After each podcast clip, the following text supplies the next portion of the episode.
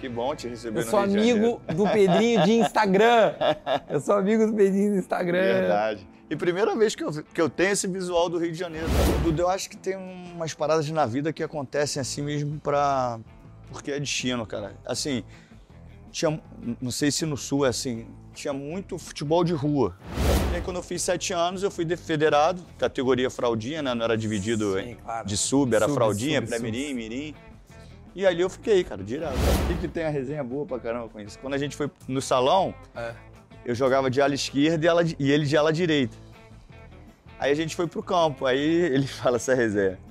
Falei assim, e agora no campo, como é que a gente vai jogar? Além de tudo que a gente já sabe, do repertório, do improviso, né? Uhum. É, da velocidade de pensamento, tudo isso que o futsal te dá, eu acho que um- o mais importante hoje que a gente consegue se aproximar do futebol do campo, de campo, é ele é, saber trabalhar numa zona de perigo pressionado. Você pode perceber um jogo no Brasil e um jogo na Inglaterra. O jogo no Brasil, começou o jogo, o time tomou 1 a 0 você já bagunçou, já bagunçou o jogo Sim, todo. mudou a tática. Você fala assim, pô, Pedrinho, se você pudesse escolher um jogo pra você jogar, eu preferia jogar nos anos 90. Uhum. Hoje é muito mais difícil de se jogar futebol. Primeiro eu tinha sido convocado para a seleção na quinta-feira. Uhum. E a gente tinha jogo contra o Cruzeiro domingo. Eu tinha acabado de ser campeão da Libertadores. Então eu passei a quinta, sexta e o sábado comemorando com 20 anos a convocação, onde tinha Ronaldo, Rivaldo. E eu fui com o Felipe ainda, né? Convocado. Aí chegou no domingo, eu sofri uma entrada que eu quebrei a perna Eu lembro. e rompi o ligamento. E a apresentação era um dia depois, era na segunda. O Vanderlei, que eu sou muito grato a ele, ele percebeu logo em mim algo diferente, chamou a Suzy Fleury para ir no Palmeiras, que a Suzy Fleury é psicóloga, um grande beijo para Suzy. Uhum. E ela já me diagnosticou rapidamente. Cara, não, não deu dois minutos de conversa com ela, ela já falou assim, ó, troca de roupa que eu vou falar com o Vanderlei e a gente vai no psiquiatra. Em uma época que, pô, como é que você fala de depressão no futebol em 2002? Não, não. Assim, um ambiente muito resistente Muito. ainda. Raríssimo. Raríssimo. E aí eu, eu acho que eu fui o primeiro e tinha muita vergonha. E se você me perguntar, Dudu, eu ainda tenho um pouco de vergonha de falar. Mas eu sei o quanto isso é importante. E eu sou muito. É bom deixar claro isso, porque assim, eu sou muito identificado com o Vasco, né? Exato. Mas o Palmeiras. E o Vasco é o meu time de coração, assim, é o time que eu amo mesmo. Mas eu tenho um carinho enorme p- pelo Palmeiras e sou muito grato por tudo no Palmeiras. Não, tem um amigo meu que toda hora ele. Um amigo meu não, assim, conhecido, que ele apresenta o programa. Enfim, toda hora ele, ele, ele gosta de dar uma pancada na questão das nomenclaturas modernas. Uhum. Tá. Não, mas no momento em que tu tá sendo. é, esse feedback tá chegando é, e ele sendo positivo, o teu trabalho tá sendo bem feito. Não foi na Copa agora que eu acho que eu tava vendo tu comentar. Tu tava, né, no Catar, não tava? E aí acho que alguém. Os caras começam a sair, vem tudo atrás de ti. daí- Ah, Foi o Neymar e o Thiago Silva. Foi, não foi? Foi, tava ao eu vivo, tava ali né? na. Eu tava vendo o Ju, eu tava vendo né, o Pedrinho. E tu tava com quem, Pedrinho? Eu tava eu e a Karine. Como é que foi o convite pra ser comentarista? Eu tava, eu tava chegando no, pra fazer o Bola da Vez na SPN. O Fernando Diniz, eu, eu faço questão de citar o Fernando Diniz. Pô, se é apaixonado do Diniz, sou. Pelo jogo dele, sou. Não vou deixar de criticar. Fala rapaziada, queria mandar um abraço para o pessoal do Sandeiro Acendedores de Fogo. Prático e muito seguro. A gente usou o Sandeiro para fazer todos os nossos assados aqui no Rio, churrasquinho nota 10. Aqui ó, barbadinha. Tamo junto, valeu Sandeiro.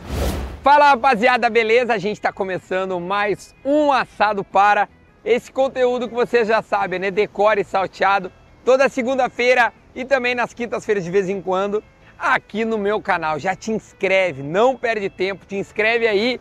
Também comenta, deixa o teu like, que aqui tem o melhor conteúdo da internet. Olha só, dá pra ver que eu não tô em casa. O assado é diferente. A gente tá aqui diretamente da cidade maravilhosa para trazer o melhor conteúdo para vocês. E este conteúdo faz parte de uma série de gravações que a gente está fazendo aqui no Rio. Então depois da vinheta, já sabe, tem um assado para diretamente do Rio de Janeiro.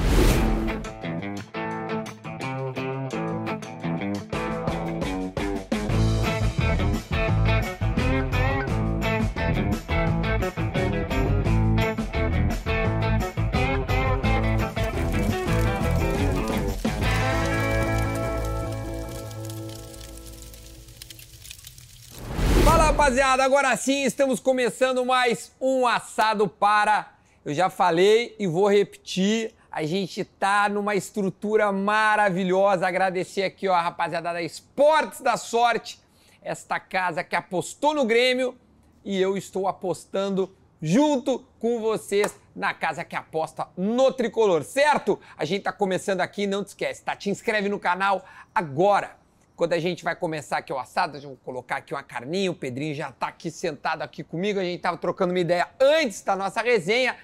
Vai, te inscreve aí, deixa o teu like, o teu comentário, porque a temporada no Rio de Janeiro está absolutamente maravilhosa. Dá pra ver pelo lugar que nós estamos, né, tia? Não é qualquer lugar aqui. O Josué vai dar umas imagens aí durante a nossa resenha.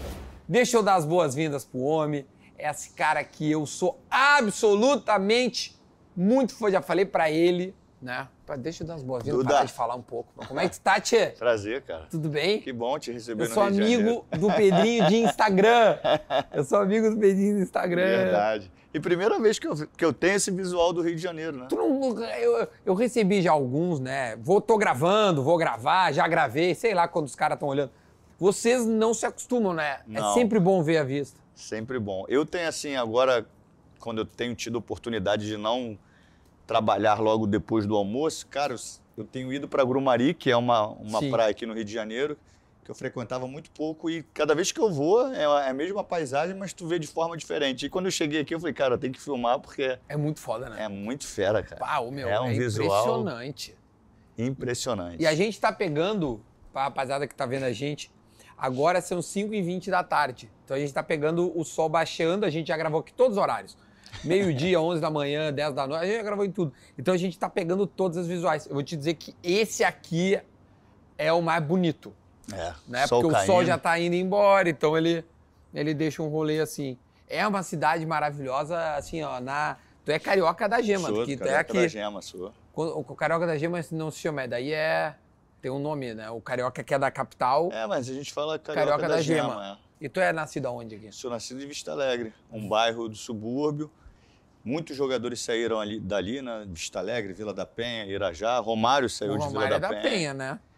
Assim, tinha muita galera que jogava muito ali naquela, naquela, Naquela área. região. Muita gente. Que era campinho de. de, de- Tinha campinho na praça, tinha quadra de futsal, é, é porque muitos tu é contra. futsal, né? Futebol de salão antigo, né? Ainda antes do futsal. que não valia gol dentro da área, lateral com a mão, mas ali era, ali foi a grande escola para mim, porque ali, é, além da, da quadra ser pequena, não valer o gol dentro da área, ela se tornava ainda menor e aí você tinha que ter um raciocínio muito mais rápido, né? Sim. Às vezes, por circunstâncias do jogo, tu entrava na área, né? E não podia. E não podia, tu tinha que sair. Então Pra assim, fazer o gol.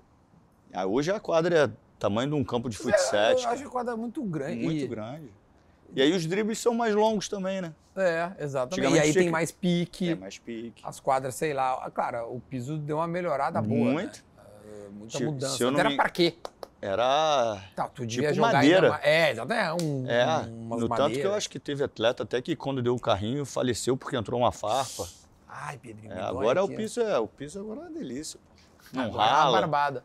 Mas tu começa é, é, no, fut- no futebol de salão justamente porque pelo tu ainda ser muito pequeno, é, ainda, ainda ser jovem, né? Ainda de pouca idade, ou porque de fato tu já se destacava. Pô, Duda, eu acho que tem umas paradas na vida que acontecem assim mesmo pra. Porque é destino, cara. Assim, tinha. Não sei se no sul é assim. Tinha muito futebol de rua. Tinha. Times- menos do que tem aqui. Uma rua contra a outra. Aham. Então tinha até a, no- a nossa rua era uma rua que a gente não tinha. Tinha um timinho lá que a gente não tinha nem condição de ter camisa. Então o nosso time era time da cruz. Porque a gente jogava sem camisa e fazia uma cruz de canetinha na, no Caramba, peito e um número nas costas. Mas quando a rapaziada maior ia jogar, eu ficava brincando antes ali, né? Com aquela bola dente de leite e tal, eu ficava brincando. Mas que idade isso tu tinha? Seis anos. Porra. E aí, quando a galera ia começar a pelada mesmo, com rede de saco de batata, não sei o quê, os menores saíam. Aham. E aí o couro comia com eles. Aí o Vasco mesmo, o Vasco, o Clube Vasco, foi jogar um, um futebol de salão no Grêmio Recreativo lá do meu bairro de Vista Alegre, que era a categoria fraldinha, que era de 7 a 8 anos. Na realidade, de 7 a 9. E aí faltavam alguns jogadores. Aí o senhor Adamor falou para minha irmã: ele não pode jogar porque ele não tem idade para ser federado. Porque só poderia ser federado a partir dos sete anos. Eu tinha seis. E aí ele falou: quando ele, quando ele fizer sete anos, ele vai ser federado. E o dia que ele entrar nessa quadra, ele não sai mais. Essas foram as palavras. E se você não trouxer ele, eu vou buscar ele em casa. O senhor Adamor falou para minha irmã. Isso a minha irmã, minha família Sim, me contou. contou. E aí, quando eu fiz sete anos, eu fui de- federado, categoria fraldinha, né? Não era dividido Sim, claro. de sub, era Sub, fraldinha, pré-mirim, mirim. E ali eu fiquei, cara, direto. Fraldinha, pré-mirim, mirim. Seu Adamor ah, Seu ainda. Adamor. ainda ah, Eu perdi o contato agora. Não sei ainda se ele tá vivo. Seu Adamor, se essa entrevista chegar no senhor, manda um Muito WhatsApp. grato. Manda um, um Insta pro Pedrinho. Ele deve estar te vendo hoje em dia. É, na os filhos jogaram também comigo lá. E aí, e aí ah, ah, a transformação. Eu vou, eu vou pular um pouco, porque a tua história Sim. é riquíssima, mas tem muita coisa legal. E se pudesse ficar o dia todo aqui, né? Mas o, a, a ida pro, pro campo foi, foi por quê? Então, aí o, o Rio de Janeiro tinha uma, uma- o Rio de Janeiro mesmo tinha uma competição no Japão e eles pegaram o Vasco para ser o representante do Rio de Janeiro para ir disputar essa competição de campo no, no Japão. No Japão. Isso em 89. Tinha 13 anos, 12, 13 anos. Só um parênteses. Quem é que tava jogando contigo no futsal? E aí foi eu e Felipe. Ah, tá. Eu imaginei que o Felipe ia estar ia junto chegar nessa lá. história. Eu e Felipe aí nós fomos juntos pro campo para essa viagem. A gente nunca tinha jogado. Nunca tinha jogado Nunca campo. tinha jogado campo. Aí fomos lá jogar campo. Uma competição, pô, primeira vez que a gente andou de avião e já fomos pro Japão. E aí, quando a gente volta, a gente começa a fazer a transição campo e salão, salão e Sim. campo. Que é. Tinha uma regra mais ou menos de você passar dois anos fazendo mais ou menos treinando salão e campo. Que foi Junto. junto, que foi o período mais desgastante. O salão eram dois dias na semana Sim. e no final da tarde, tipo terça e quinta, seis e meia, oito e meia. E o campo era todo dia de manhã cedo. Então eu passava praticamente a- terça e a quinta o dia inteiro no Vasco, porque eu ia lá Muito de manhã. diferente, né? Muito. Muito E aí muito foi, maior. o Felipe tem a resenha boa pra caramba com isso. Quando a gente foi no salão, É. eu jogava de ala esquerda e, ala e ele de ala direita. Aí a gente foi pro campo, aí ele fala essa resenha. Falei assim, e agora no campo, como é que a gente vai jogar? E ele sempre foi muito protetor, né, com relação a mim. Ele sempre foi mais o cara que, deixa que eu vá, comprar minha briga e tal. Sim. Eu sempre fui mais tranquilão. Ele falou, não, vamos fazer o seguinte, deixa que eu jogo de lateral esquerdo, tu joga no meio. Até porque se a gente for disputar no- posição no meio, tu vai ser reserva pra mim. eu falei, é pior que é verdade. Falei, então tá bom, fica na lateral esquerda aí. Cara, o Pedrinho e o Felipe, é... cara, a dupla era muito foda. Desde seis anos. A gente se conhece desde seis anos. Ele é da mesma região. Ele é um, Ou vocês se conheceram nessa imersão tua ao Vasco? é o Vasco. Ele- Ah, eu tá. cheguei, ele chegou três meses depois. Porque, cara, vocês eram uma dupla muito, eu lembro, assim, né, de, de, de quem é, to- torcia para outro time. Era um inferno vocês dois. E o Felipe, eu lembro, marcou muito um cabelinho que ele tinha. Tinha um topete, a Um gente fez topetinho, topete, raspava, deixava só. Então, o topetinho. Cara, isso foi moda no meu colégio. É. Por causa do, de vocês, É, Felipe. eu- se eu não me engano, a gente pegou isso do, jiu- do jiu-jitsu. Pode ser, velho. Que eu acho que os caras começavam a botar e deixar o topetinho e ficou Aí aí o Felipe topetinho. fica um- Com topetinho. Depois o Ronaldo em- Aí foi mais radical. aí fez já um- foi. É, ele já fez um cascão. É, o Cascão. Ô, meu, mas o- e vocês com as mesmas características, né? Sim. Embora um. Não, os dois. Eu lembro que o Felipe tinha um drible que, que ele. É, o Felipe ele gostava de parar a bola e sair da inércia, né? Ele tinha esse, esse arranque, esse time de percepção. que- Ele, ele, ele, eu acho, né? Essa é uma, uma percepção minha. Ele conseguia ter um- uma visão muito ampla de conseguir conectar o olhar dele com a fisionomia do adversário e o momento que o adversário ia fazer o, movi- o movimento para tentar tirar a bola. Uhum. Porque ele ficava ali parado igual uma estátua. Quando o cara fazia assim, ele tirava. Ele tira. E, e eu lembro que eu acho que ele ia no pé, não no, pé de apoio do cara. Sim, quando o cara botava, dava o bote, ele tirava. Exatamente, porque daí o cara não consegue girar o corpo. E esse arranque dele era, Era muito rápido. era muito forte. E de- mas ele tinha um corte para dentro também. também. Não, sem dúvida. Não, tanto que tinha ele tudo. fazia assim para dentro e o cara ia para fora. Então, assim.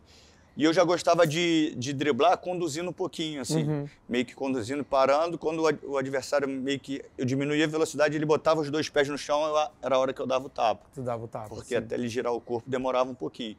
Mas assim, a gente se se entendia muito porque eu sabia o momento certo que o Felipe queria fazer o mano a mano.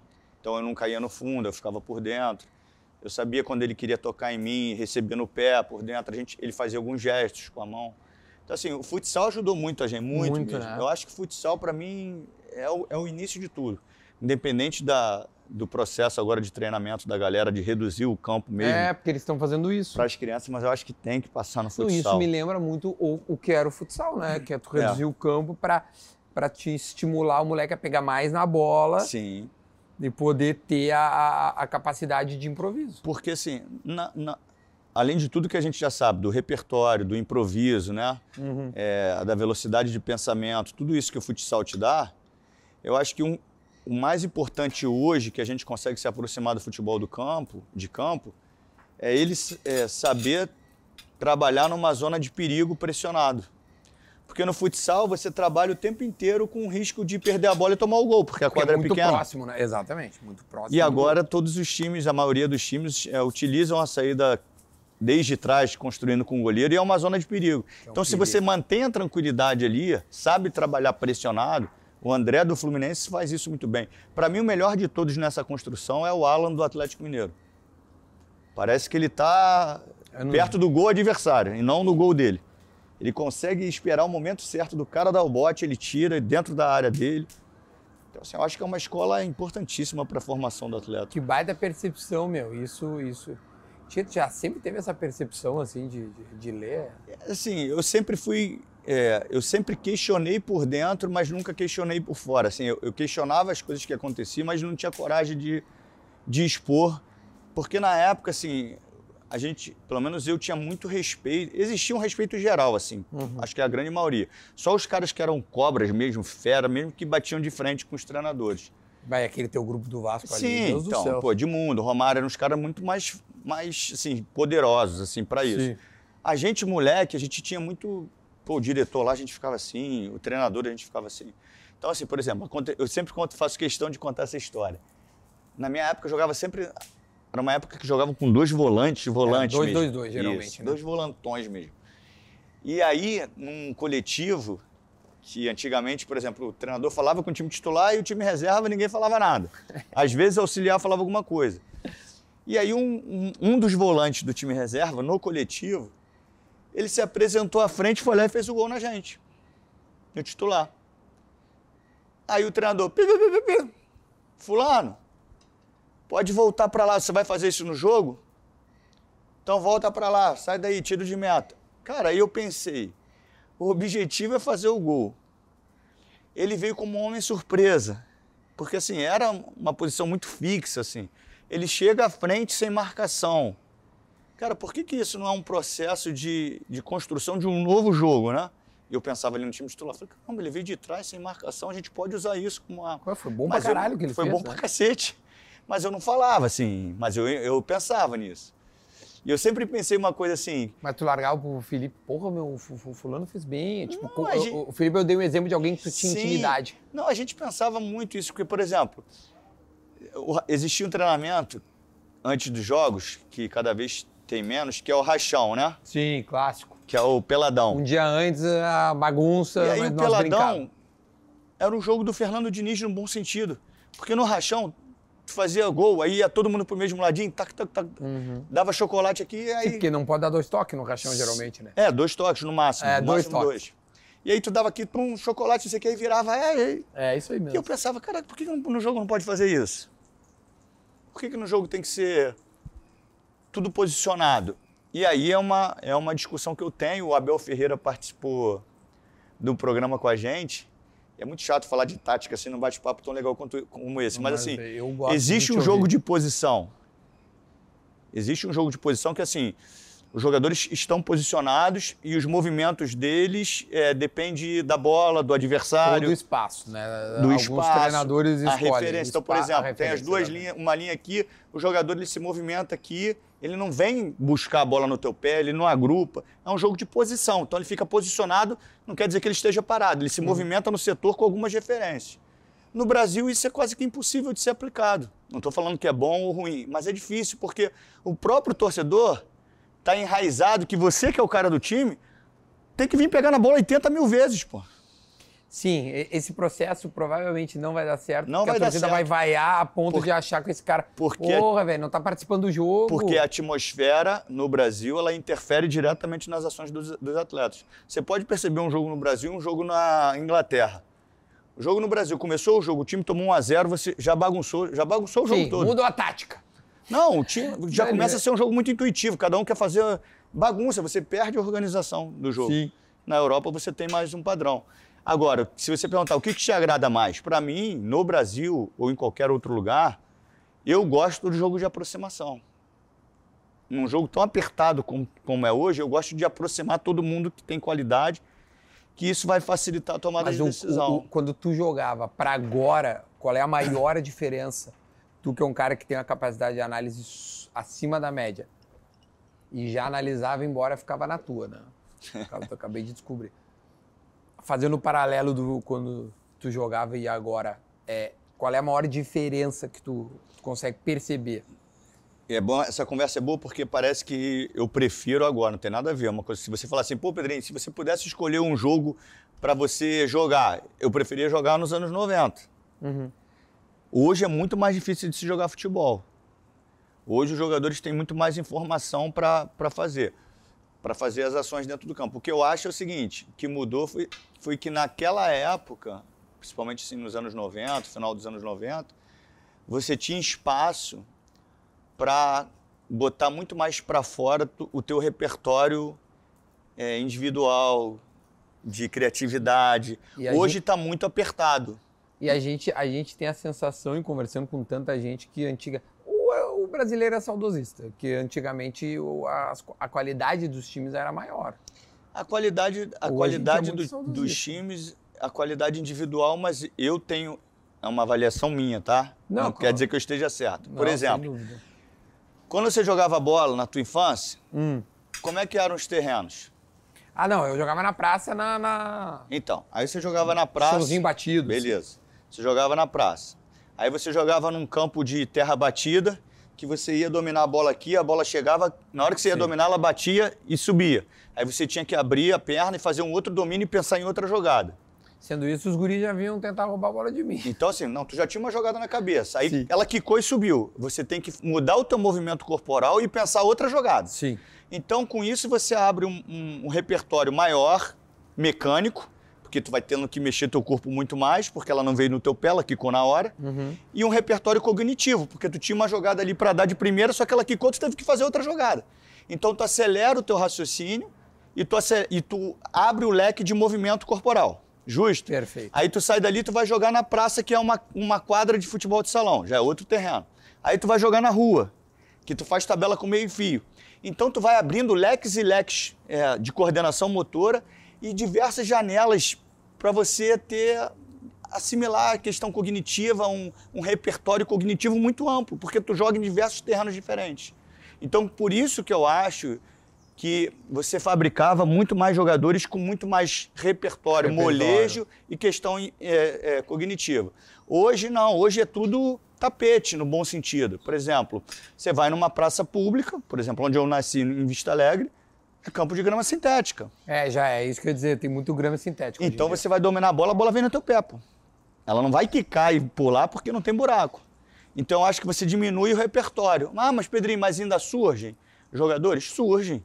Eu acho que muito mais com uma mãozinha do Papai do Céu do Uhum. que com a formação, Ou pelo talento infantil. nato realmente que essa Sim. terra tem, né? sim, do que pelo terreno que você joga, entendeu? Que, que isso a- acelerar. Por isso que a, gente escuta, e eu acho que não tem que fazer nada disso, eu já escutei gente importante falando assim, ah, porque agora tem que botar campo de barro, cheio de buraco para voltar. Não, agora eu acho que você, o mundo está tão moderno que você consegue criar outros mecanismos, usar outras ferramentas para acelerar a questão cognitiva e criar uma- um repertório motor. É. Não precisa vi. de buraco, pô. Essa resenha do cara, vamos, vamos voltar. Pô, não precisa vamos disso, voltar pelo amor de Deus. É, né?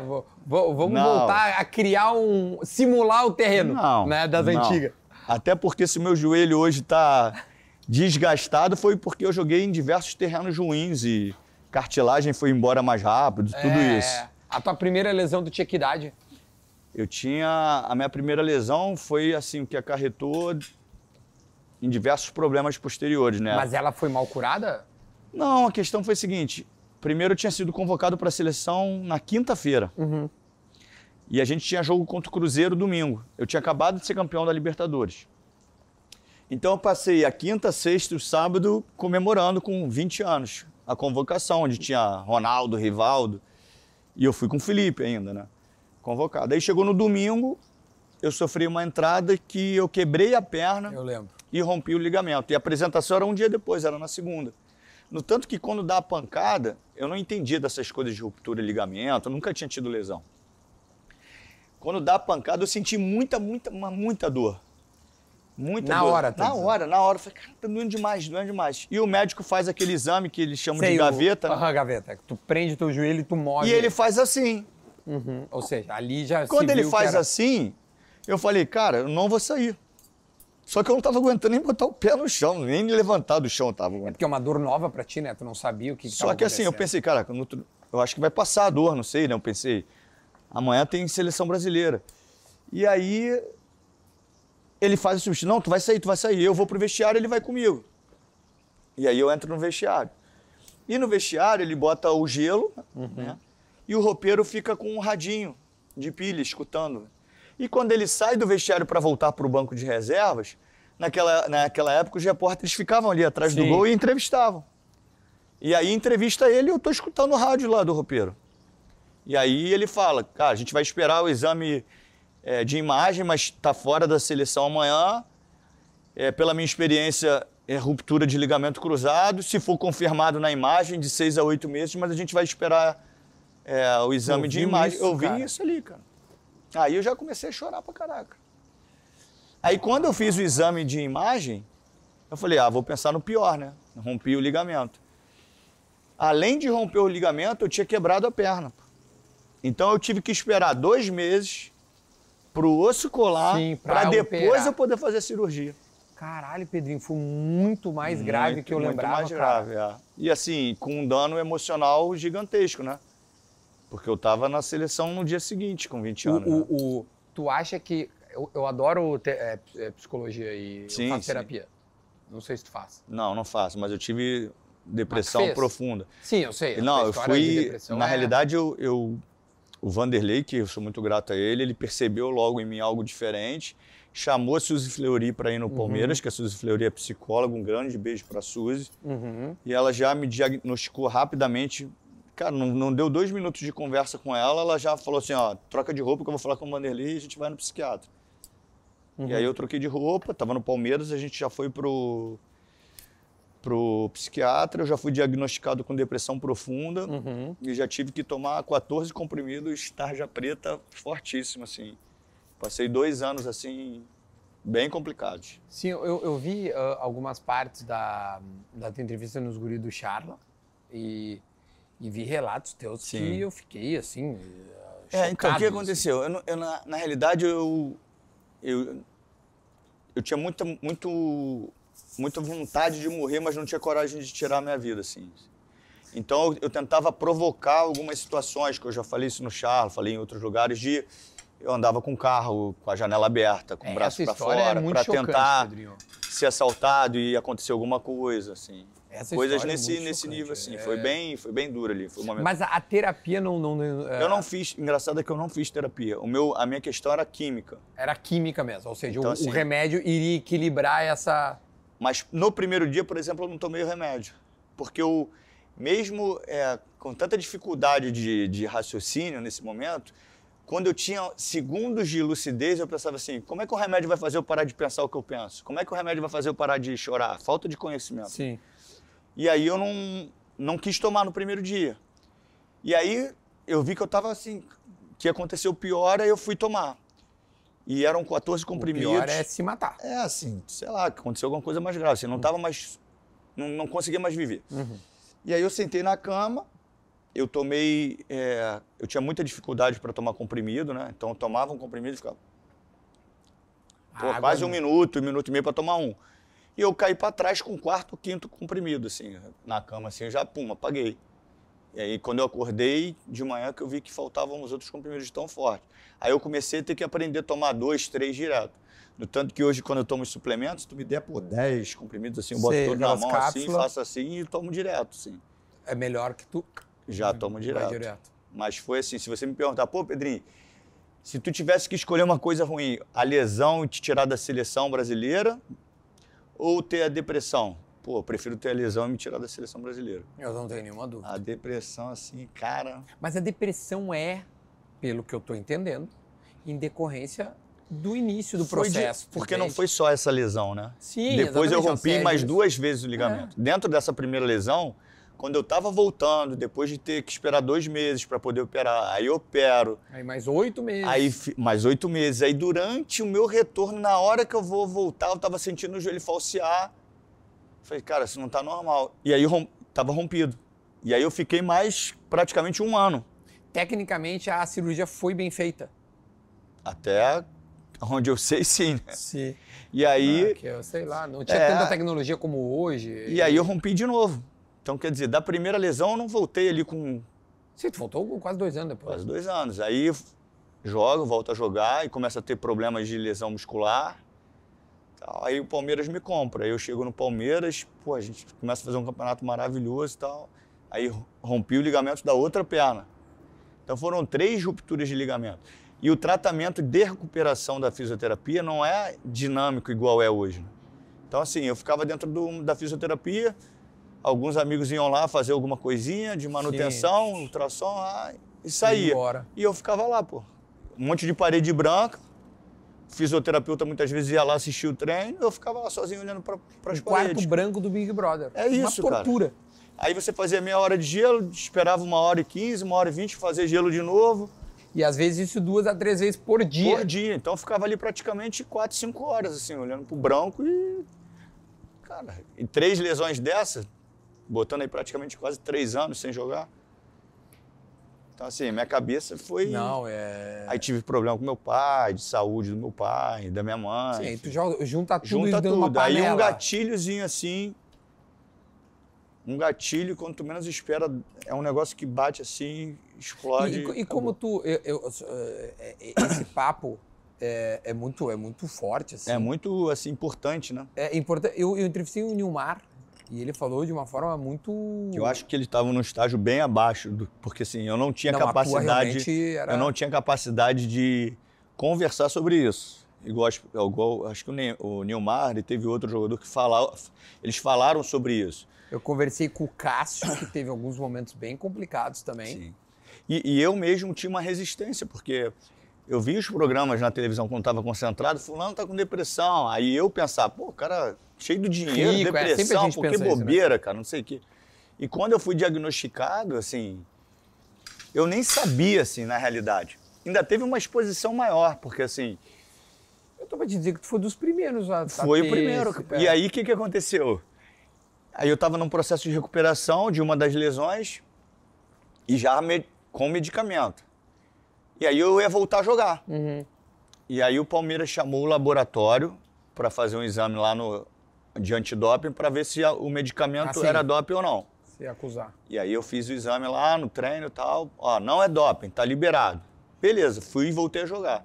No primeiro jogo que eu, fui, que eu voltei a jogar na Vila, contra o Santos, eu fui sorteado. Fui lá, fiz meu pipizinho e tal. Aí demorava acho que duas ou três rodadas ainda para sair o resultado. Eu tava na concentração para um dos jogos. Aí o diretor chegou lá e falou, Pedrinho, ó, bateu no quarto, ó, tem que conversar contigo. Eu falei, o que foi? Tu caiu no doping. Eu falei, como assim? Não, não uso droga, não bebo, todo remédio que eu tomo eu, eu pergunto aos médicos. Não, cara, os, os remédios da depressão.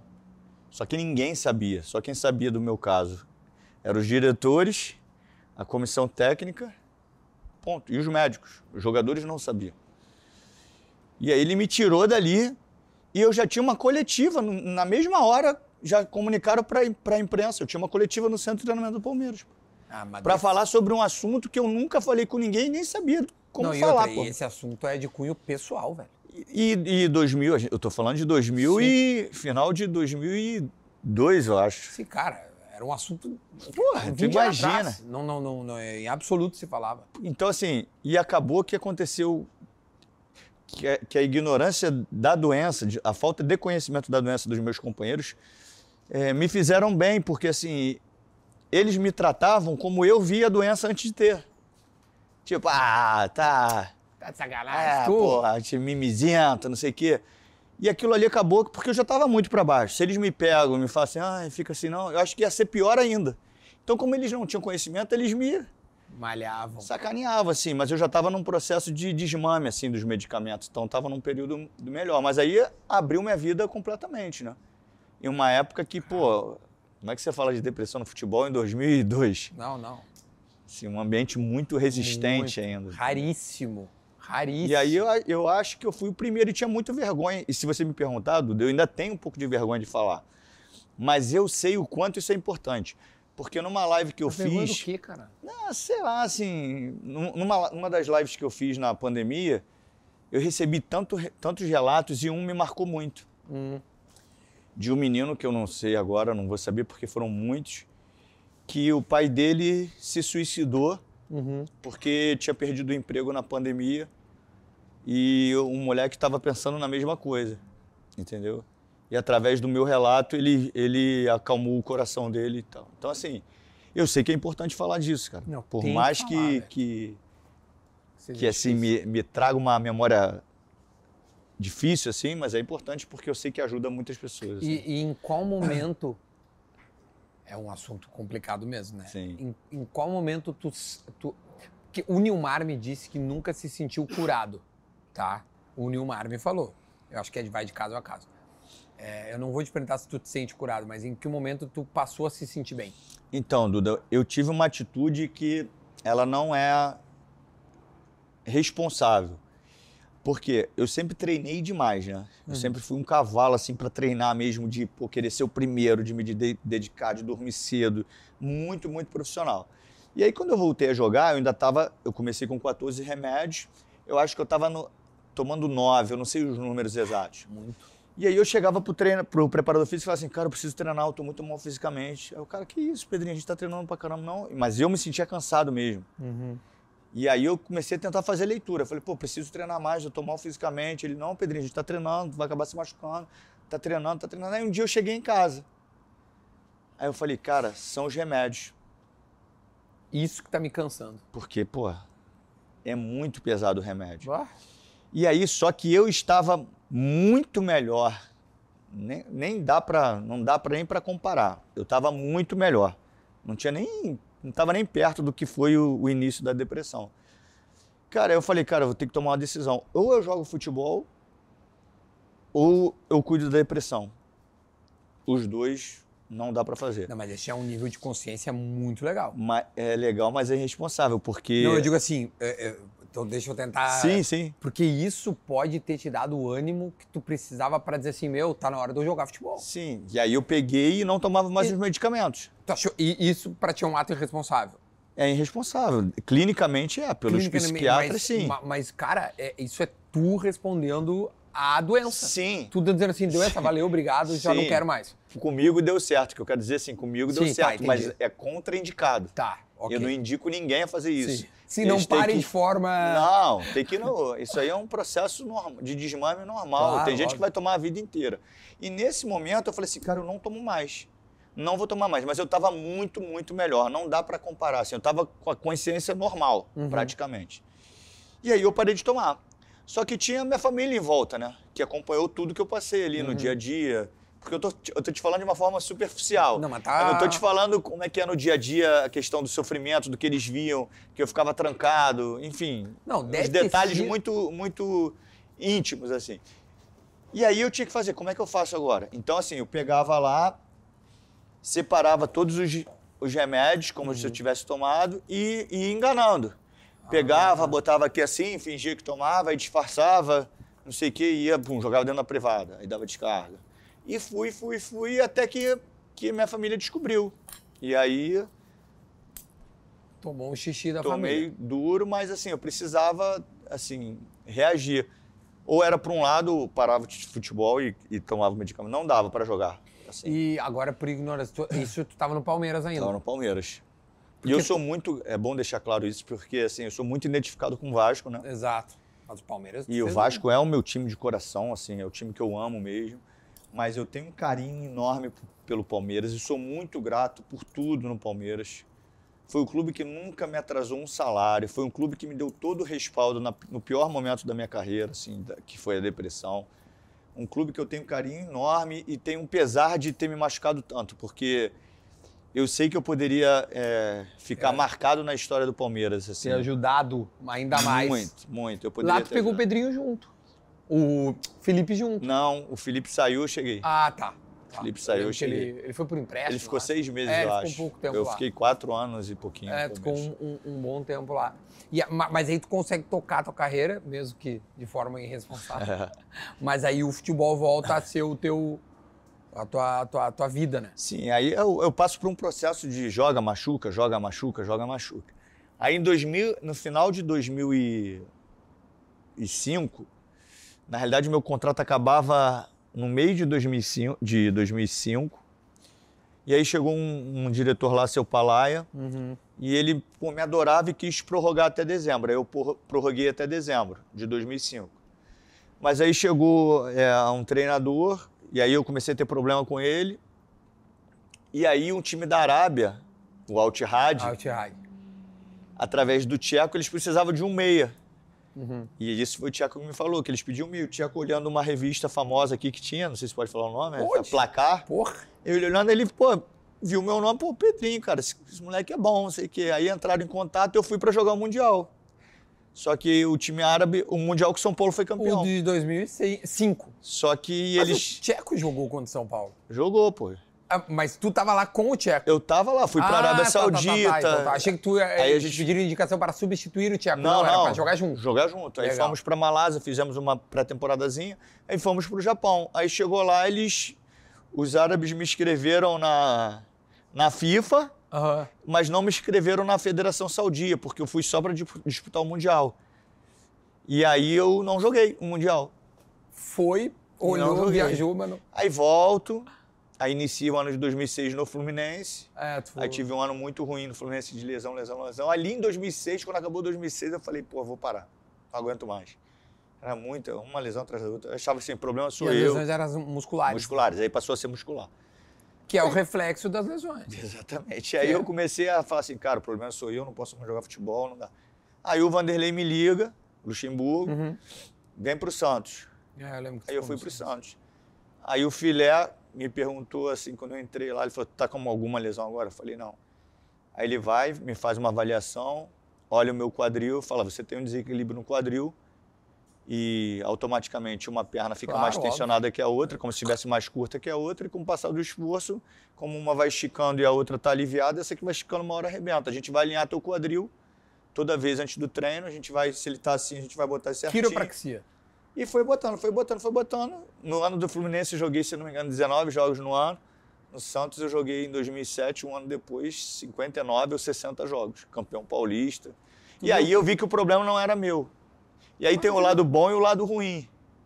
O lado ruim é que fala assim, cara, eu perdi praticamente seis anos da minha carreira aí me culpando que eu era bichado, de tanta coisa que eu vi que eu era podre, que eu não, provavelmente eu nasci com algum problema e Pelo na realidade de o problema não era meu, cara. Eu, eu tive a prova aqui com 30 anos, Tava jogando. voando, no tanto que eu saí dali e fui pro mundo árabe de novo.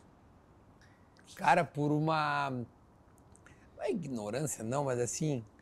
Por, al- por algum especialista que de repente Sim. tu parou e conseguiu. Esse se tornou meu grande amigo, filho. É assim, um cara que sabe muito, muito, muito.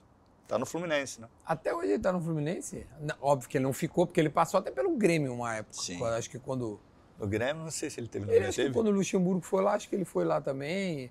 Ele acompanha. o- Tia, por gentileza, Pedrinho, se tu quiser. Eu não sei como é que é a tua alimentação Eu vou na prote... churrasco. Eu vou na proteína. Fica aqui, ó. Aqui, ó. Pode- pode Beleza. pegar a proteína. Obrigado.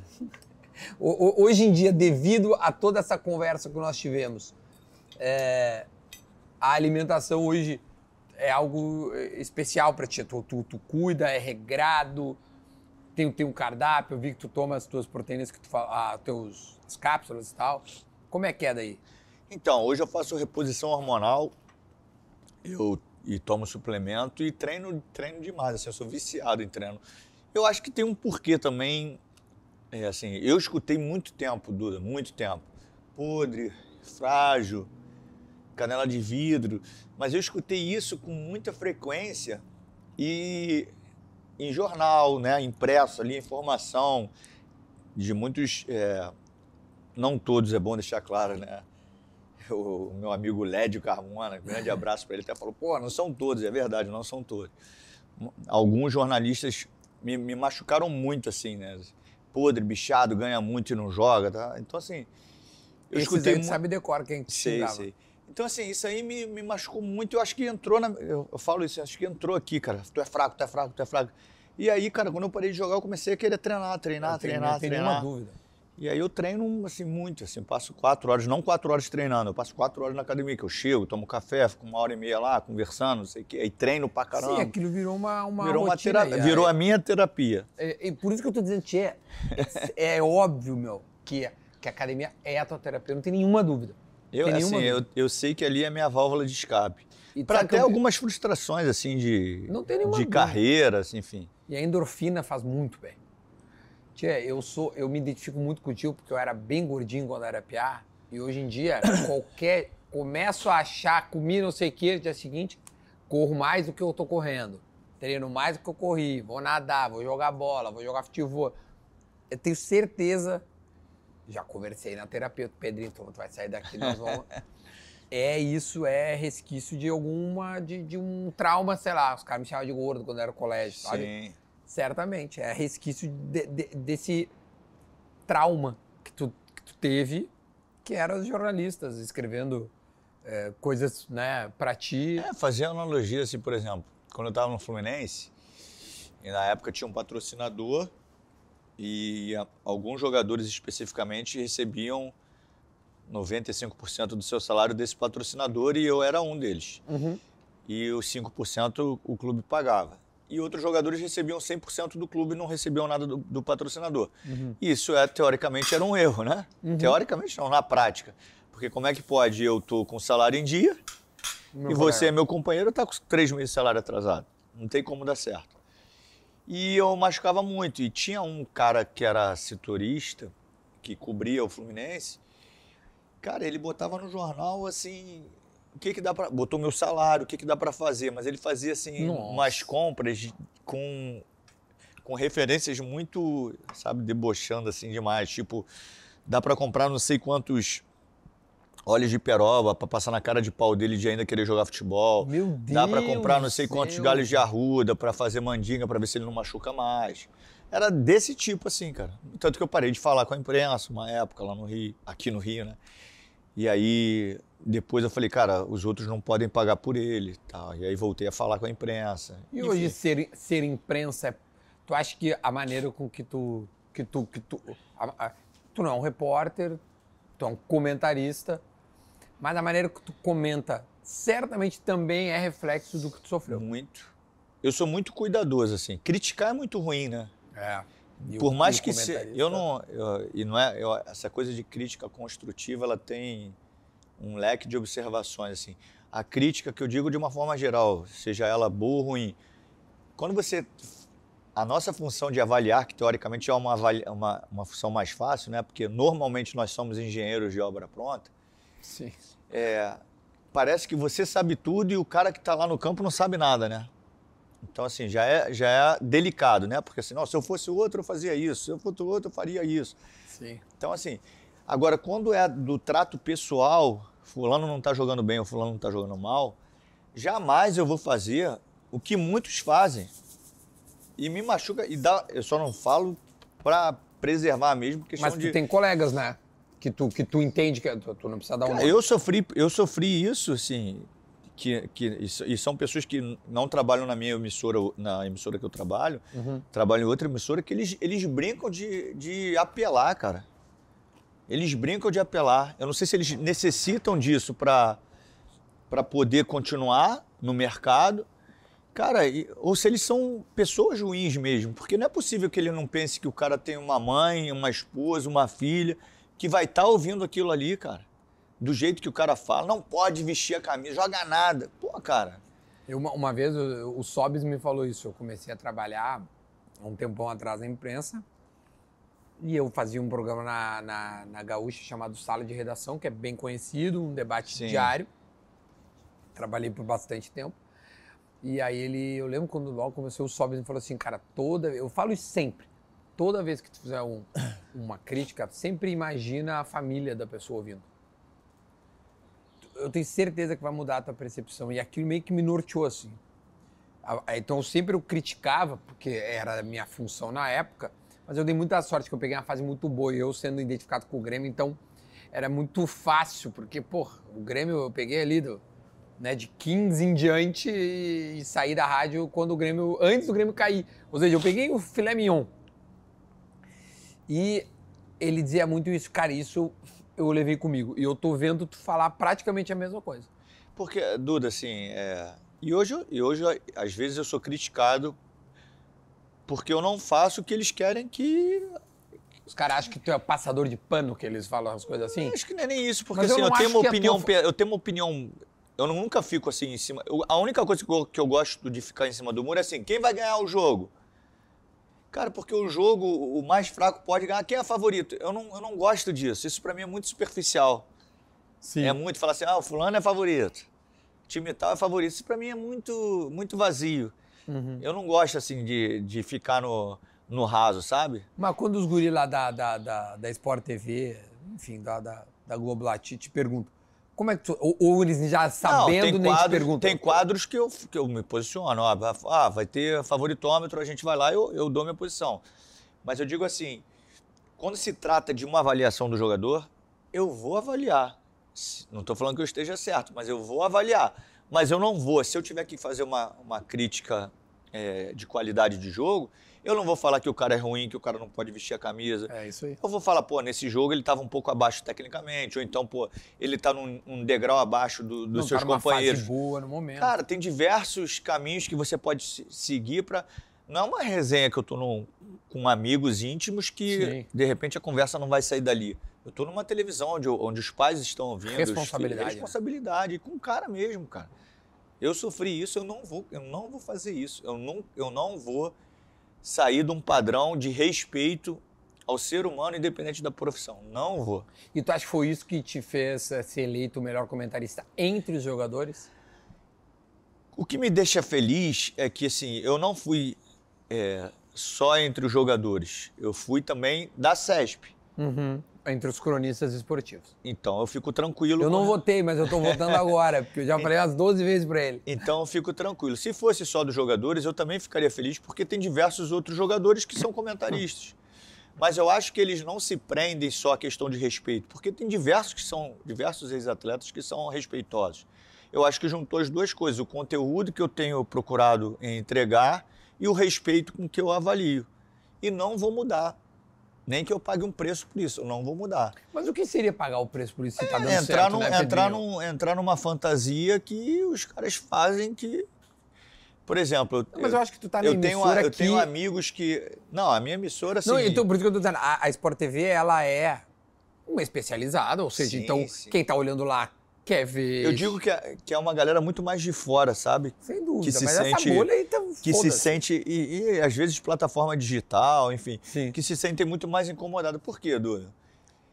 É, tem Eu um- acho que eu sei o que tu Tem- tá querendo não, dizer. tem um amigo meu que toda hora ele. Amigo meu não, assim, um conhecido, que Hum. ele apresenta o programa. Enfim, toda hora ele, ele, ele gosta de dar uma pancada na questão das nomenclaturas modernas. Uhum. Tá. Cara, ele não pode fazer o trabalho dele do jeito que ele faz. Eu não, eu não concordo com nada do que, do que acontece no programa dele. Nada. Uhum. Cara, mas eu não vou na minha rede social falar assim, ah, porque aquele linguajar lá de boleirão de 1915 serve pra nada, hoje é um desserviço. Não falo. Aí o cara vai, todas as vezes que ele pode, ele vai lá e alfineta quem tá entrando com uma nomenclatura que não é invenção minha. Se você for nos clubes conversar com o Abel Ferreira, é isso que ele usa. Se você conversar com o Guardiola, é isso que ele usa. É o que o futebol te pede hoje. Então, assim, eu não inventei nada. Eu entrei na comunicação querendo mostrar um conteúdo que eu estudei. Eu quis mostrar assim, eu não estou aqui, eu posso estar aqui porque eu fui jogador, Uhum. mas eu não vou permanecer aqui porque eu fui jogador. É, se tu, tu vai ficar se tu, tu seguir sendo Cara, dando então, resultado, assim, né? não tô Tu não falando, resultado, não tô falando te que é bom, que é ruim, assim, mas é o conteúdo que eu gosto de entregar. Eu quero fazer com que aquele torcedor que de repente não tenha uma leitura do jogo é, da forma que o jogo te pede hoje, eu quero fazer ele se sentir incomodado. Eu quero fazer ele que ele fale assim, cara, não tô entendendo. Cara chato esse Pedrinho. Eu quero fazer ele, toda vez que ele me vê, eu quero que ele pense isso, até ele se incomodar e tentar entender o que eu tô falando. Eu sei que a comunicação é fazer com que o outro entenda, não importa a forma que você fale, o outro tem que entender. Isso é comunicação. Mas eu não posso deixar esse cara que está em casa distante do que é a realidade do jogo, porque ele está assistindo o jogo em 2023 com uma avaliação de 1990. Uhum. Então ele está ali, pô, o fulano pega pouco na bola, que é o que a gente falou. Pô, não tem raça. Time sem vontade. É, Aí a torcida vai e grita, ah, vergonha, ah, time sem vergonha. Por quê, cara? Os caras estão lá correndo, eles confundem falta de intensidade com falta de vontade, que são coisas parecidas, mas não tem nada a ver. Boa. Porque quando está desorganizado, parece que, que os caras não estão correndo, mas ali é falta de intensidade, porque a intensidade parte, parte de um princípio de organização. Se todo mundo sabe o que tem que fazer, você demonstra intensidade naquilo, porque todo mundo sabe onde tem que correr. Quando tu não sabe, tu vai para lá, eu vou para lá, outro vai para lá, parece que tá uma bagunça, o é time o não tá correndo. correndo errado. Correndo errado. E aí os caras falam, tá, fulano não tem vontade, o time tá sem vontade. Cara, eu não posso acreditar que você vai apresentar o programa assim, hoje eu vou apresentar o programa sem vontade nenhuma porque eu quero ser xingado na rede social. É a mesma coisa o jogador entrar. Hoje eu vou entrar no Maracanã porque eu quero ser vaiado. Eu quero que todo mundo fale assim, eu não corri hoje. Cara, é uma questão de lógica, assim. Então é, é isso, eu vou plantar a minha sementinha lá. Se vai ter continuidade ou não, mas eu vou tentar plantar. Não, mas no momento em que tu tá sendo. é, esse feedback tá chegando é, e ele sendo positivo, o teu trabalho tá sendo bem feito. Não foi na Copa agora que eu acho que eu tava vendo tu comentar. Tu tava, né, no Catar, Tava. não tava? E aí acho que alguém. Os caras começam a sair, vem tudo atrás de ti. daí- Ah, Foi o Neymar e o Thiago Silva. Foi, não foi? Foi, tava vivo, tava ali né? na. Eu tava vendo eu tava vendo né, o Pedrinho. E tu tava com quem, Pedrinho? Eu tava eu e a Karine. Ah, acho que era a Karine. Aliás, se formou comigo na Famecos. Karine, gente boa pra caramba. Aí tava tu e a Karine e isso aí, eles E aí começaram eles estavam aquecendo, aí o Neymar veio falou comigo e depois o Thiago. O Thiago eu joguei com o Fluminense, né? Ah, tá. O Neymar não. O Neymar eu. É um pouco mais jovem. É. Mas enfim, é, isso pra mim é o melhor feedback. Sim. Eu não tô dizendo que tu tem que agradar aos caras, mas eu tô dizendo que tu tá conseguindo criticar ele, porque ele, Sim. né? Eu recebi esse feedback, Duda, no, no- do Atlético Mineiro. Por exemplo, hum, eu parei lá depois do jogo que o, que o Atlético foi campeão. E aí veio o Hulk, eu nunca joguei com o Hulk. Veio o Tietê, eu nunca joguei com o Tietê. Veio o Diego. é, Diego Costa, Diego. Costa. Uhum. Na É, época. Então, vie- vieram praticamente todos os jogadores. E o Tietchan, quando, quando ele vai ali para entrevista comigo, ele fala para mim: Você me criticou, mas você critica na bola. Ele não falou, pô, Pedrinho, obrigado por aliviar. Não, ele falou, você critica. Você me criticou pra caramba. Mas você que me criticou na bola, por isso que eu tô te dando os parabéns. Então, assim, o cara não fica chateado. E- e- e- e nisso, tá? Nesse ponto de crítica, quando um colega teu de profissão te critica, isso é o que, o que, o que pra eu acho pega. falta de ética. Eu acho falta de ética, falta de respeito. E normalmente eu respondo, tá, Duda? Mesmo já às vezes tomando puxão de orelha. É, tu respondeu duas vezes. É, que eu me me- lembro aqui É, rapidamente. Mesmo, mesmo assim eu respondo. Porque eu acho muito desrespeitoso. E as pessoas falam assim: não, se você responder, você vai estar de- descendo para discutir. Primeiro que eu não estou descendo, que eu não me acho que estou acima de ninguém. Então eu não estou descendo para lugar nenhum. Uhum. Eu só te falei que eu achava que tu não precisava dar palanque, tu entendeu? Mas Sim, segue. mas eu entendo. Não, não tô dizendo que tu desceu tal Eu nível. entendo. Só assim, cara, Sim, eu entendo quando as pessoas. só a bolha da pessoa, segue o teu jogo. Eu entendo quando as pessoas falam isso, Duda. Entendo mesmo. Até porque, quando eu dou a resposta, pode ter certeza que essa pessoa tá, tá nem aí. Ela tá adorando que eu responda a ela porque ela sobrevive disso. É, é por isso que eu digo, cara, tu, Sim, tá mas assim, mas ela também sai de uma zona de conforto. Porque é muito fácil ela ficar atacando, atacando, atacando e não ter resposta. Quando eu dou uma resposta, ela também vai ver como é que é o outro lado, entendeu?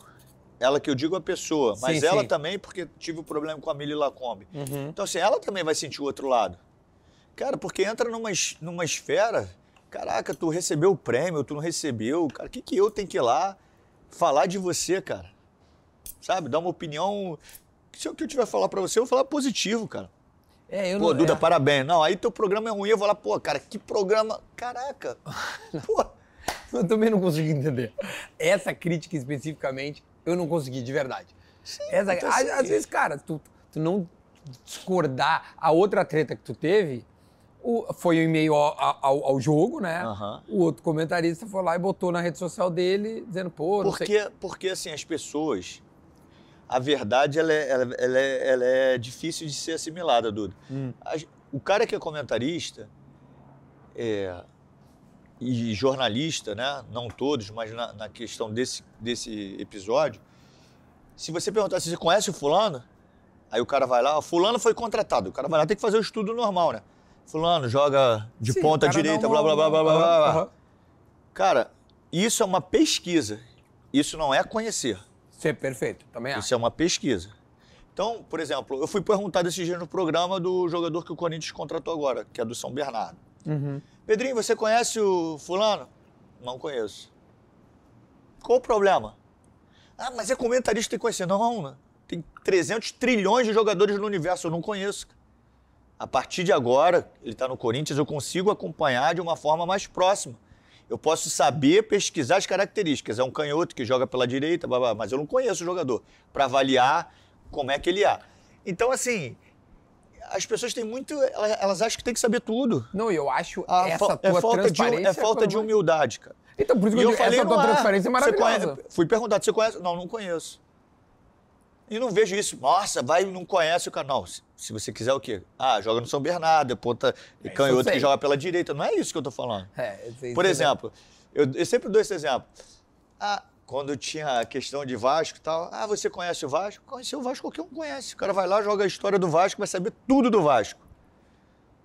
No tanto que a primeira coisa que as pessoas falam assim, não, o Vasco foi construído pelos próprios funcionários, Sim. foi o primeiro time a dar oportunidade para os negros, blá, blá, blá. Todo mundo sabe a história. Agora, conhece? Não, conhecer é diferente. Conhecer é muito mais íntimo.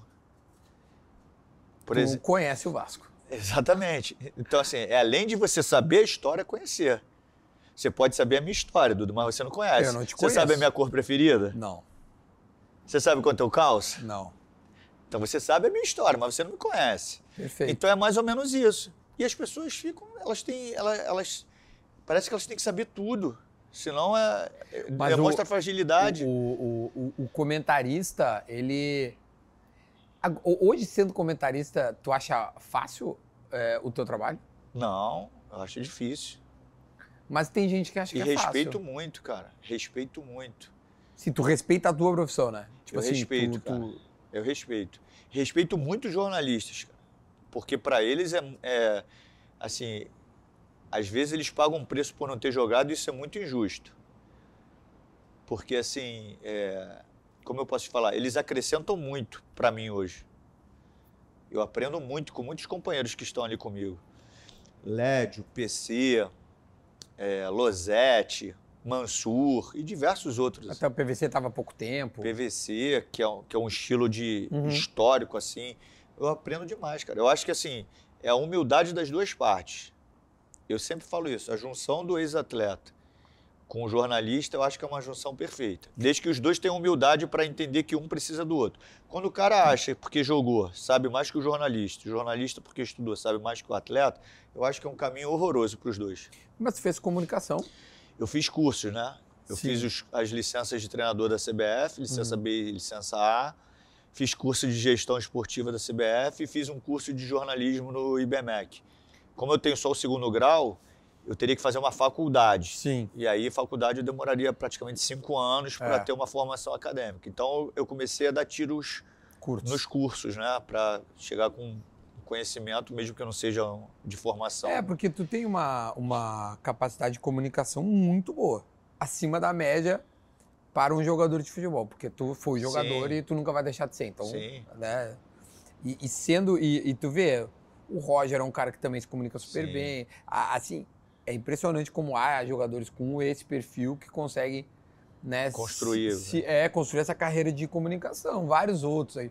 O Roger até não sei se ele, ele ainda é comentarista, mas, porra, ele se arrisca a apresentar. O apresentador Sim, já é um é- jornalista. Ele entendeu? tem um dom muito muito É. forte assim da comunicação, né? É, Ele faz isso. com muita naturalidade. O Roger é muito bom apresentador, muito bom comentarista.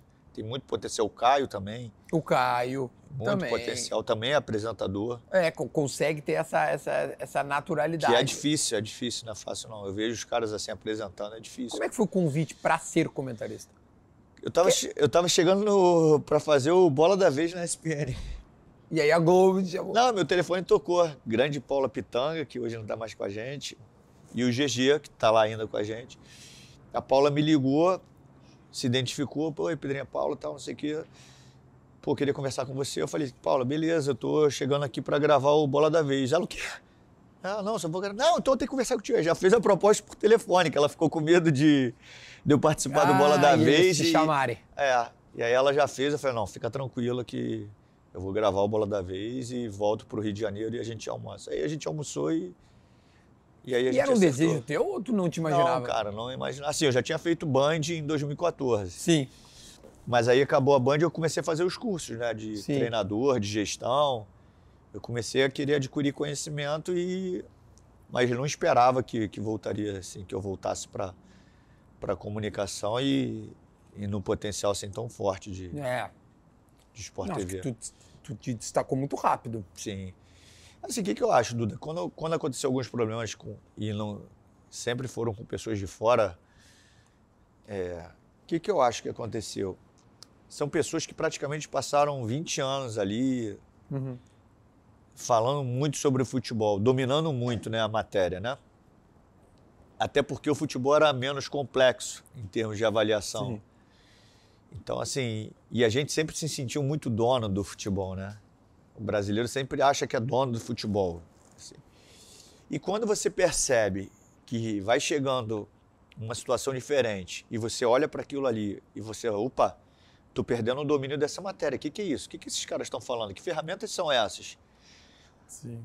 E aí, normalmente, essas pessoas atacam, né? Porque elas querem destruir aquilo ali, que aquilo ali não pode crescer, porque aquilo ali, se aquilo ali crescer, mata ela aqui. Então, ela vai sair de uma zona de conforto. Então, ela tenta acabar com aquilo ali. Então, eu acho que foi isso que aconteceu. E acontece com algumas pessoas. Por, por isso que, assim, às vezes eu sou atacado pela, pela forma moderna que eu avalio, pelos, pelas nomenclaturas que eu uso, que eu não inventei nada, são coisas que são da atualidade e eu quero passar o que está acontecendo da atualidade. E às vezes eu sou atacado por isso, porque imagine se, é- se esse negócio realmente entrar. O que, que essa galera aqui que está na zona de conforto faz? Ah, não. Então, assim, eles querem destruir. que- e tem muitos treinadores que pagam preço por isso também, cara. O Fernando Diniz, eu, eu faço questão de citar o Fernando Diniz. Pô, se é apaixonado do Diniz, sou. Pelo jogo dele, sou. Não vou deixar de criticar, que é a minha função. Mas sou porque, assim, ele não tá nem aí se ele vai perder o emprego, ele vai fazer o que ele acredita. Mas ele paga um preço por isso. Você pode olhar o peso da derrota do Diniz, cara. Ele é sempre maior que os outros. Sempre. Ele ganha 15 jogos, perde três seguidas, falando que esse jogo aí não, Não serve pra não nada. serve pra nada. O Diniz, se ele tivesse. Se, se, o, se o, o entorno tivesse um entendimento maior do jogo, ele, ele seria muito valorizado. Muito valorizado. E a gente fica, ah, não ganhou nada. Não vai mudar nada pra mim, Duda, juro. Se o Diniz amanhã bate campeão carioca, bate campeão brasileiro, não muda nada do que eu penso do jogo.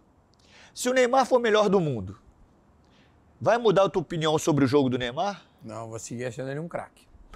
Pra mim é gênio. Eu só vou achar, adorar que ele ganhou. Não muda, não muda nada. ele. A gente só vai falar assim, pô, ele poderia ser melhor do mundo 80 vezes. É. A gente pode ver como é que foi a trajetória, mas o jogo dele não muda nada pra mim. O jogo do Diniz não vai mudar nada. Se o Diniz bate campeão carioca amanhã, esse jogo do Diniz, cara, ele faz esse jogo há 10 Ah, anos. Há 10 anos. Então do muda Audax, lá, ó. Não muda nada a avaliação do meu jogo do Diniz se ele ganhar. E as pessoas se sentem seguras de elogiar quem ganha. Porque para mim, como comentarista, é muito mais fácil para mim, por exemplo, quem que você quer na seleção? É mais fácil você pegar um cara cheio de títulos ou falar assim, porra, eu como comentarista, eu quero o Di- o Diniz. Porque eu vou ter que arrumar Que tu 500... tem falado isso, né? Eu vou ter que arrumar 500 mil, mil argumentos. É, Porque ele não tem título. é verdade. Agora, para defender esse aqui que tem 200 títulos, eu não. Não, É não o cara é fácil. campeão brasileiro, da Libertadores, blá blá blá blá blá. É, pior que é verdade, meu. Isso é uma. Isso é uma. Isso é uma maneira de, de, de, de- de segurança mesmo. né? Tu, Sim. tu- tu- tu poder é, elogiar o cara que é mais fácil de elogiar. Um grande exemplo. Você que está do meu lado. Você está numa grande TV? Não. Não. E você deixa de ser melhor do que quem está lá? Para mim, não. Não muda nada. Eu posso te botar no mesmo rol dos cronistas que estão lá, sejam eles acadêmicos ou ex-atletas. Não é porque um está na, na Globo, na SPN, que é melhor do que você. O teu conteúdo me diz muito mais sobre você do que o status. pô. Então, assim, não me diz nada se o Diniz vai ser. não vai ganhar o Carioca. Mas é o conteúdo dele que te diz. É, o Exatamente. jogo dele. Se você perguntar qual. o- Sim, fazendo um paralelo, né? Sim. Entre a gente. Se você perguntar, aqui. o Abel do Ferreira, pra, Abel Ferreira para mim é um cara espetacular, pode estar na prateleira de assumir a seleção, é um time que compete muito, é um time sempre regular. E o Diniz é o cara do jogo que eu, que eu acho que, que eu mais acredito, que mais se aproxima de potencializar é, a individualidade da seleção brasileira. Então, tá nessa caixinha aqui que são jogos to- totalmente diferentes, né? É, pois é. Aqui é um cara que eu acho que ele, ele extrai a confiança do, do jogador de uma tal maneira para acreditar naqueles processos que ele aplica ali. E esse aqui faz isso tudo também, mas com um jogo que, que potencializa a individualidade de uma tal maneira. É, ele tirar um. Ele fazer o que ele faz. Tá, hoje em dia o Fluminense tá bem consolidado, mas ele fazia exatamente esse mesmo Não, jogo. mas vamos lá. Essa discussão é maravilhosa. Não, eu. Esse mesmo time, Samuel era xingado pela torcida, Manuel era xingado pela torcida, o Ganso, os caras, coitado, assim, falando um monte de besteira do Ganso, o Arias não servia para nada, o Caio Paulista que saiu, assim, teve Sim, um sim, período mas ruim, ali. mas chegou a ter um período bom no Fluminense. O craque do time era o Iago. Isso. Ele chegou lá, pegou todos esses jogadores que a torcida queria matar, no bom sentido, se existe bom sentido nisso, e potencializou o jogo desses caras. E o Iago, que era o cara, nem foi utilizado. Então, assim, hoje você olha pro time do Fluminense e fala: caramba, o Samuel, o Manel. Não, esses caras a torcida queria que tivesse fora do Fluminense. caras. Então ele potencializou. Eu sempre digo que ele transformou um time, nota 6 em nota 8,5, nota 9. Aí quando esse time tem uma queda e volta a jogar nota 6, nota 6,5. Olha aí, ó. Isso é pra nada. Só que a nota 6, 6,5 era daquele time. Ele que potencializou isso. Aconteceu isso no São Paulo com ele, cara. Mas tu conversou já com ele? Essa resenha, to- to- todo esse conhecimento é só de ver ou também de conversar? Não, cara, é só assim, eu já vi, já tive a oportunidade de conversar, mas essa avaliação é de, é de ver. Sim, de ver. É de ver. Não é que às vezes, como a gente falou desse ver e e conhecer, às vezes poder conversar a- com ele te faz conhecer a- um pouco mais dos conceitos. O né? sistema é muito ruim, Duda. O sistema, assim, que eu digo assim, o entorno é muito ruim. A gente vai partir para, por exemplo, um- você acha que um, tre... que um diretor, às vezes, ele quer mandar um treinador embora? Mesmo o cara não tendo o resultado, mas ele tá vendo, pô, esse cara é bom, cara. Mas Já ele, vi muito disso. às vezes, ele é obrigado a mandar, porque a torcida tá falando que vai matar a família dele. Não, ele precisa dar uma resposta, dar uma cabeça, porque senão não tem resposta. Porque assim, você fala, a gente fala assim, pô, o cara não podia ter mandado o cara embora, tinha que dar tempo, mas ele, a torcida tá ameaçando a família dele de morte. Então o sistema não favorece. Por isso que assim, os gestores estão desprotegidos, os atletas estão desprotegidos, os treinadores estão desprotegidos. Eu acho que a gente cria ciclos de treinadores conservadores porque o sistema eh, não possibilita que eles sejam mais ousados nos seus processos de treinamento, de, ser- de ser- de serem mais ofensivos. Porque eles pensam assim, pô, se eu for ofensivo, teoricamente vai exigir muito mais de mim. E eu posso perder o emprego se eu. E teoricamente, para você fazer os ajustes quando perde a bola, quando você é muito ofensivo, que você tem que levar muita gente à frente, demora um pouco mais. Você pode tomar três, quatro pancadas. É, e aí, E e aí aí a derrota vai. E aí a pressão da torcida no diretor vai fazer com que mande ele embora. Então ele prefere muito mais um, um modelo de jogo conservador Claro. e que ele vai conseguindo resultados naquele, sabe lá como. Tem um comentarista no estado, o Guerrinha, que eu adoro, que era meu colega, que ele diz isso. Cara, o, o- o- a a- não, os treinadores eles, eles jogam dessa forma muito mais conservadora por medo de perder o emprego. Mas é exatamente isso. Porque se ele tomar duas, três pancadas, ele, cara, ele vai perder o emprego. Porque a torcida vai rechear, porque a empresa vai reclamar, e o diretor tem que dar uma resposta. É isso. Então, geralmente, ele vai seguir fazendo aquele feijão com arroz ali, saindo uma vez. Então esse sistema é muito ruim, cara. É, não, acho que, acho que, porra, acho que chegamos numa uma conclusão. E ó, vou te dizer, o Guerrinha, esse, esse comentarista meu amigo, ele é das antigas. E, e vocês falaram a mesma coisa com linguagens diferentes. Sim. Mas igual. Eu achei fantástico, cara. É porque, assim, para mudar o sistema, e eu não estou aqui para isso, mas. Mas tu é um agente para poder. Agente, Sim, né? E eu recebo, fazer... muito, eu, eu recebo muitas mensagens sobre isso. Assim, cara, você está sendo uma sementezinha. Exatamente. Que é para as pessoas refletir, refletirem sobre isso, cara. Porque, Duda, assim, é, hoje está na, na modernidade de, de que você tem que ser forte para tudo, né? Uhum. Não, você. Eu não ando com, com, com gente fraca, eu sou vencedor, eu isso e aquilo. Pô, se todo mundo pensasse assim, cara, eu, eu tenho uma compaixão. Se você de repente está num momento de fragilidade, você precisa de mim. Eu penso um pouquinho diferente. É, eu vou Sim, tentar é... fazer com que você seja forte. Eu não vou, não, não ando com fraco. Pô, então beleza. Então o cara vai abandonar o cara. Então assim, eu não. Então todo mundo quer se mostrar muito forte. E eu acho que assim as pessoas estão com medo de, de mostrar que elas são frágeis, assim, de ter momentos de que você precisa de. E eu acho que, que é, a, a comunicação ela tem um papel fundamental que muitas pessoas não conseguem entender o poder que elas têm na televisão de informar e aquilo vira verdade para a maioria das pessoas. Então, se eu falo numa transmissão de jogo que o Duda não joga nada, o cara chega amanhã na academia repetindo: pô, o Duda não joga nada. Só dele ouvir, eu falo. Eu nunca vou falar isso, tá, Duda? Não joga nada. Só tô dando um exemplo. Sim, o jogador, ele é uma frase que difícil, é difícil o não. Cara nem, nunca, o cara nem viu o jogo.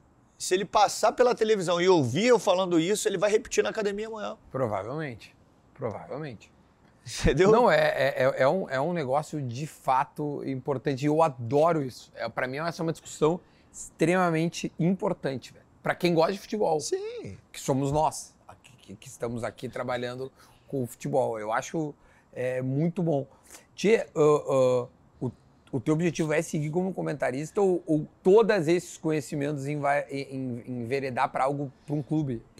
Então. Né, despejar esse conhecimento na prática. E não quer dizer também que, por eu, de repente, entregar um conteúdo legal, que eu vá ser um grande treinador. Não tem nada a ver uma coisa com a outra. Sim, até porque, porra, porque tem é um tra... gestão... O, sim, e assim, o, o, ser treinador é um trabalho é, muito além do, só do conteúdo, tem todo um trabalho é, pessoal, de gestão é, de pessoas. Gestão aí, nossa. Tem de, de personalidade, de processos, de tempo de trabalho é, de aceitação do elenco e é um mas, trabalho terceirizado. Mas, mas, te agrada a ideia? Eu posso te passar tudo aqui, você me passar tudo. Ó, oh, Pedrinho, tu tem que fazer isso, isso e isso. Pô, passou tudo certinho e eu, na hora de entregar, não entregar. O que você tem? É, é um trabalho é terceirizado. É, eu posso chegar ali na hora do jogo e ter medo de jogar. Eu já sei o que eu tenho que fazer, mas tenho medo. Pô, o professor mandou eu dar esse passe quando a bola chegar aqui, Uhum. fazer a diagonal. E na hora eu fico com medo de errar a diagonal. E aí eu toco aqui curtinho. E aí, que culpa você tem? Nenhuma. Então, assim, o, o, comentar bem não quer dizer que você vai ser bom treinador.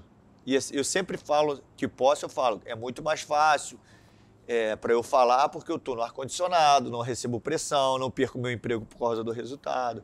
Respeito muito o dia a dia do treinador. Olhando aqui de cima, com todo esse contexto, eu acho isso, isso e isso. Agora, o dia a dia do treinador é diferente. Pô. Mas te agrada a ideia de não, sair de do ser estúdio? treinador, sinceramente, de ser treinador, não. Agora, um dia de ser um gestor esportivo, eu já recebi alguns convites é, para ser gestor esportivo. É, assim, no, por enquanto, não. Por enquanto, não. Eu sou muito feliz no que eu faço. Sou muito feliz lá na Globo, assim, fui muito bem recebido. Cara, fiz ótimos amigos lá. Eu acho que eu me encontrei assim pra caramba na, na E a tua rotina, qual é que é hoje? Cara, normalmente o meu trabalho é da, na parte da tarde ou à noite, né? Uhum. Então, assim, é uma rotina programa. A folga, teoricamente, você tem que assistir os jogos para poder É. comentar nos programas dos outros dias ou você está fazendo os jogos. Mas na parte da manhã, por exemplo, é academia e depois parte da tarde, programa. É, ou assistir os programas se eu não estiver participando, assistir jogos ou fazer os jogos, mas é mais no horário mesmo dos programas e das partidas de futebol. Sim, para fazer. Olha aqui, Tia, eu quero só para nós concluir a... Tá maravilhoso. Quanto tempo, quanto tempo a gente já tá aqui conversando? Uma hora e meia. Rapidinho, né? Passa rápido, né? Não, eu ia te dizer. É, os caras estão pegando muito no teu pé, pro, quem te conhecia das antigas, do tamanho que tu tá. Ah, pega. Porque tu era franzino, Sim. magrinho. Ele me sacaneia pra caramba. Fala que eu tô. que eu não posso fazer antidoping hoje. Se eu jogasse, ainda pega no antidoping. O cara fala. Mas é, cara, eu, eu- eu me sinto muito confortável, assim, hoje. Sim, assim. e eu acho que essa energia que tu, que tu é, mostra aí no teu trabalho feliz é, também é um pouco da, do teu, da maneira que tu tem levado a tua vida pessoal, que é a academia, Sim. que é a o teu bem-estar, né? Assim, Então, se completa. é, a gente até falava antes de começar o programa, se a gente tivesse a cabeça que a gente tem agora com 20 anos, o Felipe fala muito isso pra mim, pô, se tu tivesse essa cabeça hoje, tu ia voar. Mais ainda, assim, ele fala, né? A gente vai amadurecendo, vai percebendo, o tempo vai passando, né? Tu vai, caraca, tô ficando velho, velho. Caraca, passa na rua, o cara chega e fala assim, meu filho quer tirar uma foto contigo. A mulher fala assim, quem é, papai? Nem sabe quem é. Não, essa é clássica, o Porra. cara... Só no- na internet para saber quem é. Então, assim, aí você vai dando valor a, a outras coisas, né? E como, assim, eu fui muito regrado, assim, fui profissional, extremo, eu, eu vivi pouco mesmo, assim. A minha vida mesmo, quando eu jogava, era treino, casa. E a gente ouviu o relato, né? Desde É. os seis anos, Sim. cara. Muito E aí agora eu, eu procuro desfrutar muito, assim, aproveitar. Que bom, velho.